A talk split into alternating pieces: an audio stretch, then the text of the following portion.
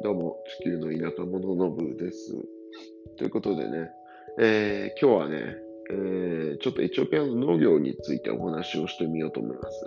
別に私、農業が専門ということではないんですけれども、まあ、自分自身のビジネスのもね、酪農ということで、まあ、広い意味で捉えたら、まあ、農業の一環というか農業の、まあ、1パート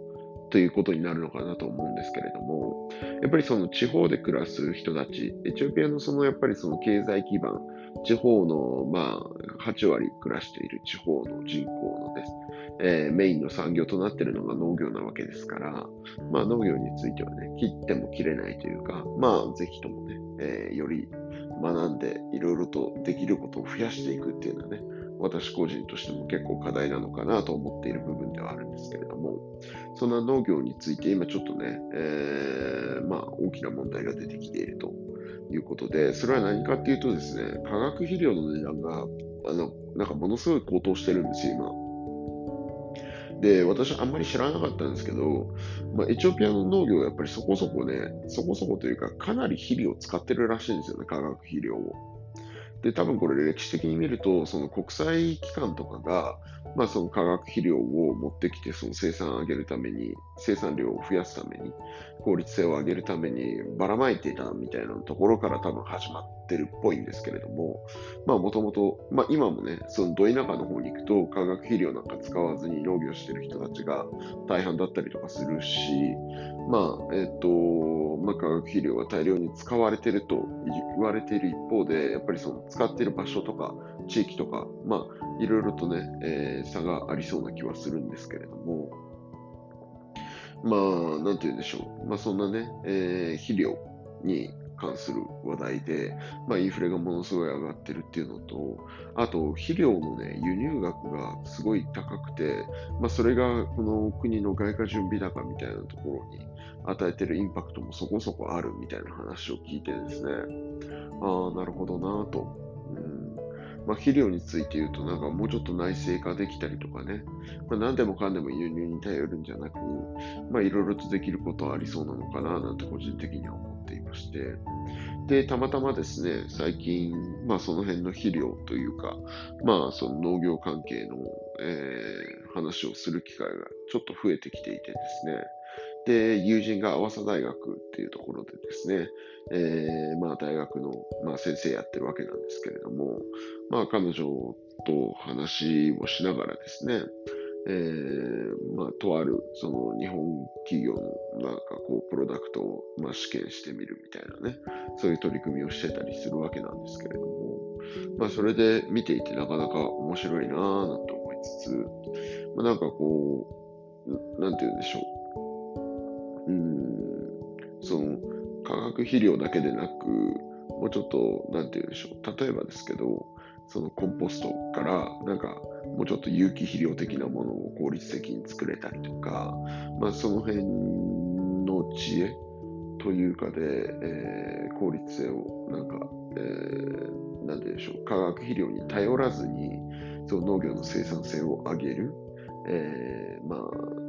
手段というかですね、手法みたいなものについて、すごい興味が湧いてきている今日この頃であるわけなんですけれども、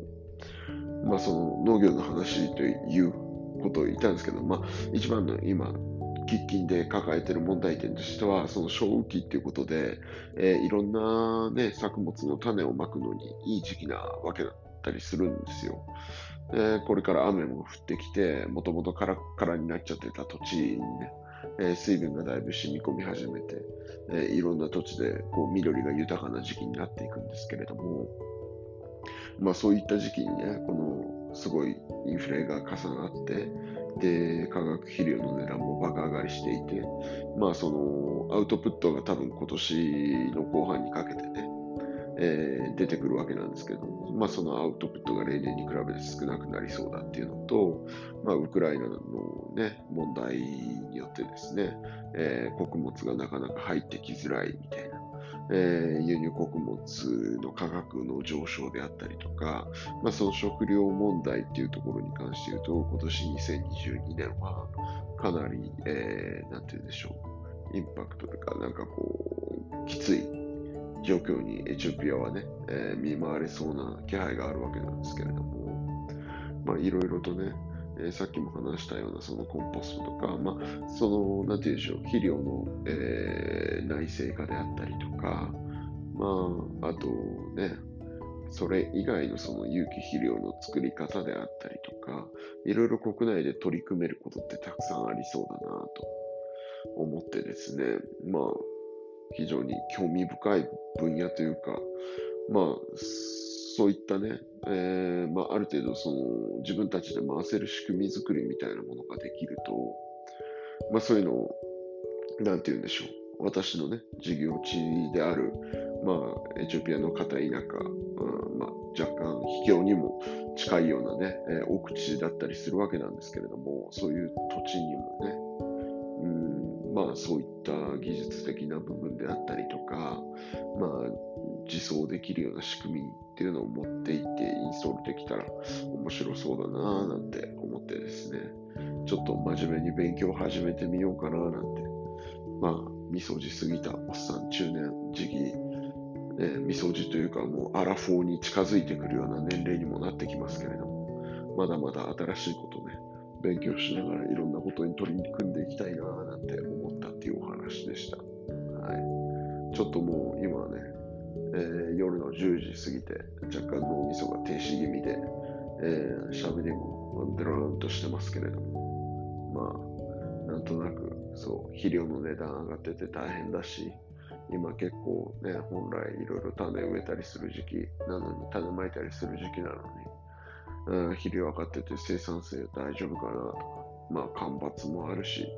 今年エチオピア食料問題大変そうだぞっていうお話でした。はい。